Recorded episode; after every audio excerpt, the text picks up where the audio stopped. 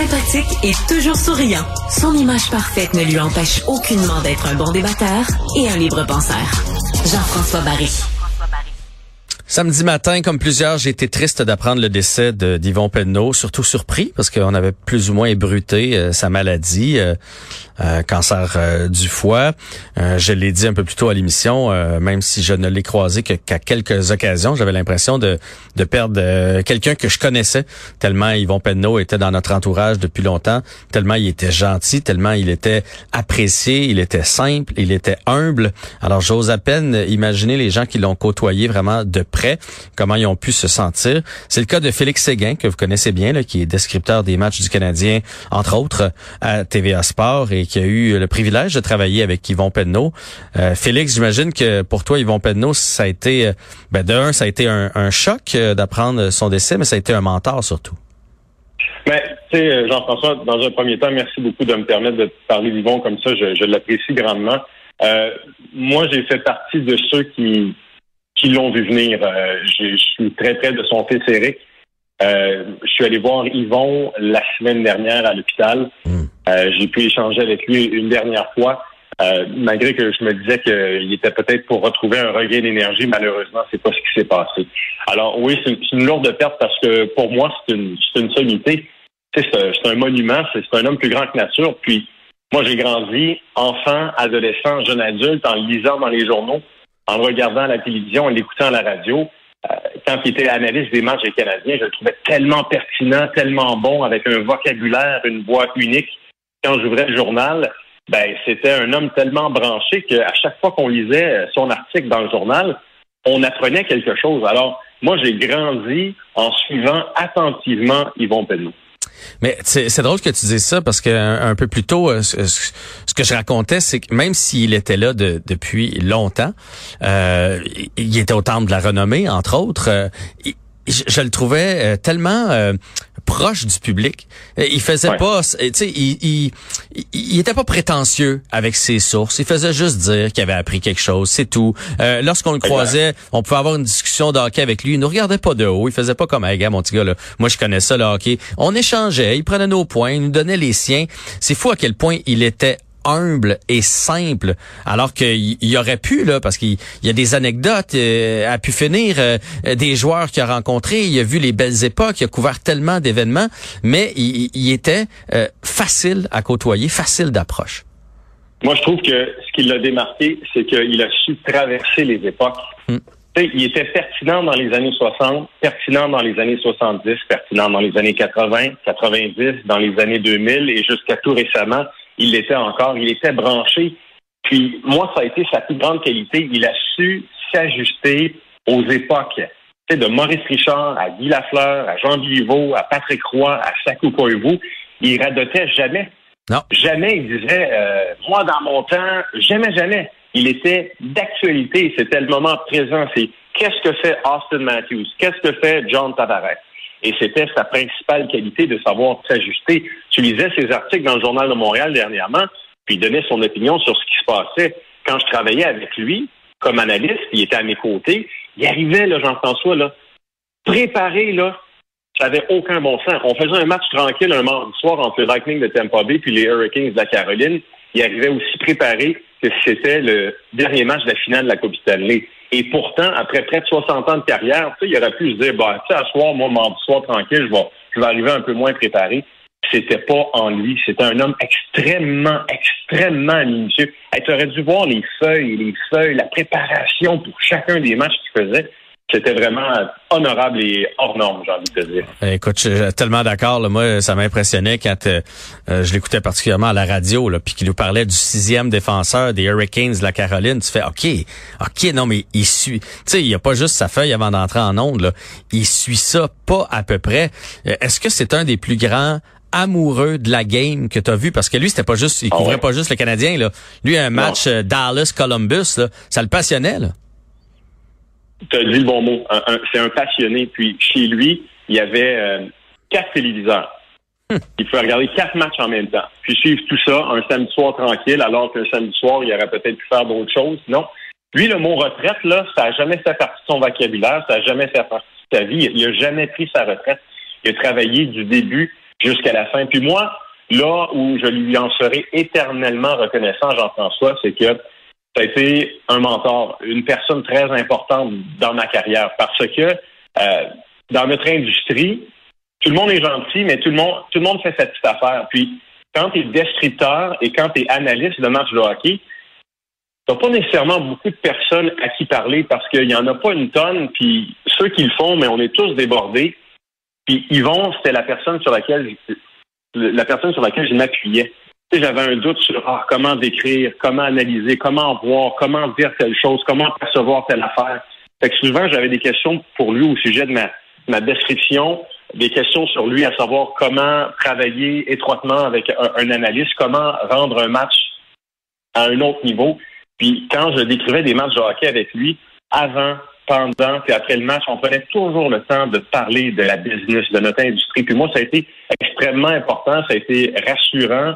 Euh, par moments, j'avais, ça, ça allait vite dans ma tête. Puis tu sais, j'ai pu compter sur son aide puis je pouvais compter sur lui aussi. Un soir donné, je l'appelais Hey Yvon, qu'est-ce que tu penses de ça? Il donnait son opinion. Alors pour moi, c'est ça, c'est quelqu'un qui, a été très important dans ma carrière. Puis il n'y avait pas besoin de prendre soin de Félix Séguin. Là. Ben non, il n'avait pas besoin de ça dans sa vie. Puis il l'a fait avec beaucoup, beaucoup d'amour. Puis je lui suis très reconnaissant. Ben Félix, euh, merci beaucoup de ce témoignage euh, aujourd'hui. Puis euh, comme tu étais proche, c'est ce que je comprends. ben je t'offre mes condoléances au nom de toute l'équipe ici à Cube. Ben c'est super gentil. Alors au plaisir. Bye bye. Bye bye. On va poursuivre euh, ce segment-là en parlant d'Yvon Penneau. Donc, je rappelle le décès d'Yvon Penneau euh, dans la nuit de vendredi à, samedi, à l'âge de 77 ans. Et on va parler avec Régent Tremblay, que vous connaissez bien, là, qui a plus besoin de présentation et qui a couvert le hockey dans les mêmes époques euh, qu'Yvon euh, Penneau. Évidemment, c'est devenu de bons amis. Salut, Régent. Allô, Jean-François. Régent, euh, bon, Félix nous disait que lui était au courant de la maladie de euh, d'Yvon, qui est allé le, visiter euh, pas plus tard que la semaine dernière. toi, évidemment, tu étais au courant aussi et tu as reçu l'appel de son fils là, dans la nuit de vendredi à samedi.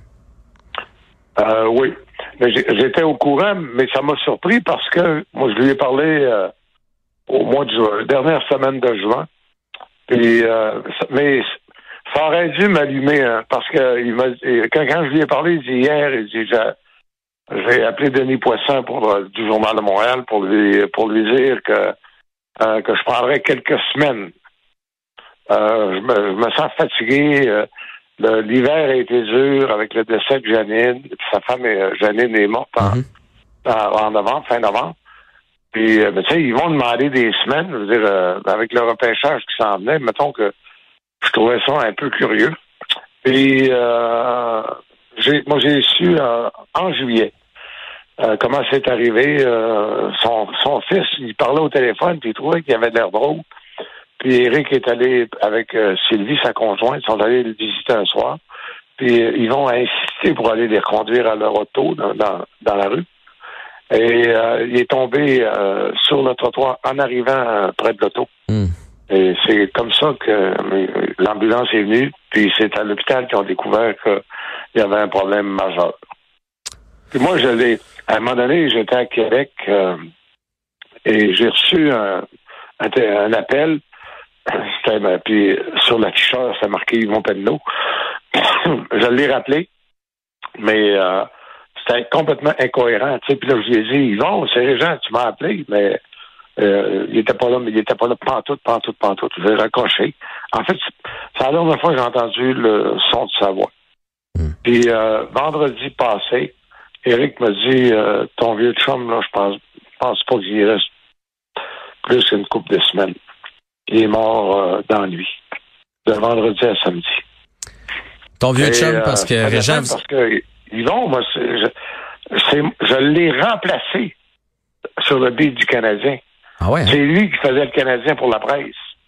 Puis quand je revenais, euh, moi j'ai rentré à la presse, pas au sport, j'ai rentré fin d'hiver de nuit.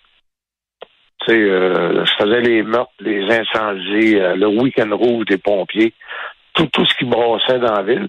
Puis je revenais au journal, parce qu'à l'époque, on, on, traînait pas des ordinateurs. Je revenais, on, écrivait sur des machines à écrire à la presse. que je revenais au journal vers minuit pour euh, écrire les textes euh, de tout ce qui s'était passé dans la soirée. Puis Yvon, lui, il arrivait avec le club. Il voyageait charter. Mhm. Des fois, à minuit et demi, il arrivait de Pittsburgh, de Détroit, euh, Boston, New York. Puis moi, j'avais jamais dépassé Chibougamau puis cette île. fait que je me faisais raconter les voyages. Puis j'étais un fan fini des, des Alouettes et de l'OMH. Je sais pas pourquoi l'OMH, mais j'avais un petit calepin noir puis que je prenais en note les euh, les, les assistances. Comment est-ce qu'il y avait 6 000 personnes, 5 000 personnes, ça dépendait. J'avais écrit une série d'articles euh, dans la presse sur la naissance de l'Association mondiale. Et quand ils vont à quitter pour s'en aller euh, au Montréal matin, euh, moi, je finissais mon six mois de probation. Fait qu'ils m'ont offert soit faire l'hôtel de ville, parce que c'était un gros beat. Euh, tu sais, imagine-toi, je serais pris avec euh, Valérie Plante, je, ben, je, serais, je serais mort, c'est sûr. Et donc, euh, puis, euh, ou le Canadien. Fait qu'évidemment que j'ai choisi le Canadien, je, je voulais voyager puis apprendre l'anglais. Fait que j'ai remplacé Yvon, Hmm. qui était parti au Montréal. Fait que là, pendant des ans, 4, 5 ans, 6 ans, avec euh, Bertrand Raymond, Yvon Penneau, puis je te nommer les deux autres, je suis sûr que tu les connais. Al Strachan, qui était à la Gazette, Ben oui. puis après ça, il est allé au Toronto, au Globe and Mail, je pense, ou, ou au Toronto Sun, puis il y avait évidemment l'éminence, euh, Red Fisher, Brad Fisher. qui était Ah oui. au Montreal Star. Ouais. Écoute, Régent, tantôt, on a parlé avec Félix Séguin, qui nous a parlé de son Ouais. côté professionnel. Ils vont préparer un amant de la game. Lui, euh, pas juste le Canadien, là, le hockey, il aimait ça. À quel point il a réussi à demeurer actuel.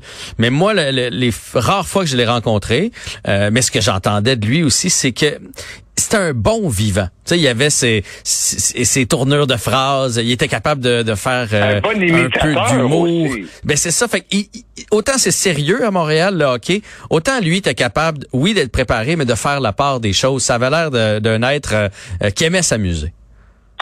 Euh, oui, puis, mais il y, euh, y a un point sur lequel euh, je pense que euh, les, le- le- le- des gars comme Félix n'ont pas vu ce côté-là. C'était un féroce compétiteur, mais un féroce. Ah ouais, hein? Ah, ben, la compétition entre les journaux, les, les scoops, ces affaires-là? Ah, ça, là, mais à l'époque, là, euh, Penneau, pour, euh, pour Montréal Matin, c'était quatre pages par jour. Puis Bertrand Raymond, pour le Journal de Montréal, c'était quatre pages par jour. Puis moi, à la presse, je sortais à, à 6 heures du matin. euh, je sortais après eux autres. Fait qu'il fallait que je trouve une histoire différente. Complètement différente, parce que des gens avaient déjà lu soit le matin, soit le journal. Mhm. Avec la presse, on, on avait développé un style où des fois on, on mettait le score dans le dernier paragraphe parce qu'on savait que les gens avaient déjà lu le matin ou le, le journal. Mais les autres, c'est la ligne de feu, là. On ne peut pas avoir d'idée dans, le- dans le monde moderne, surtout les calinours, là, sais, euh, où tout le monde il est gentil puis tout le monde il est donc fin. La compétition entre Bertrand Raymond et Yvon Penneau, c'est impossible. Tom Lapointe et Ghislain Luneau ont vécu la même compétition.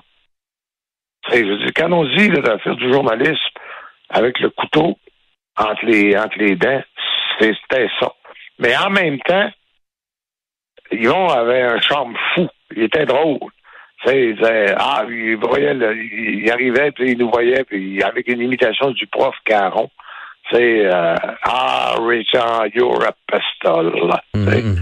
Puis là, puis, il était très, il était presque, il était très séducteur avec les avec les joueurs.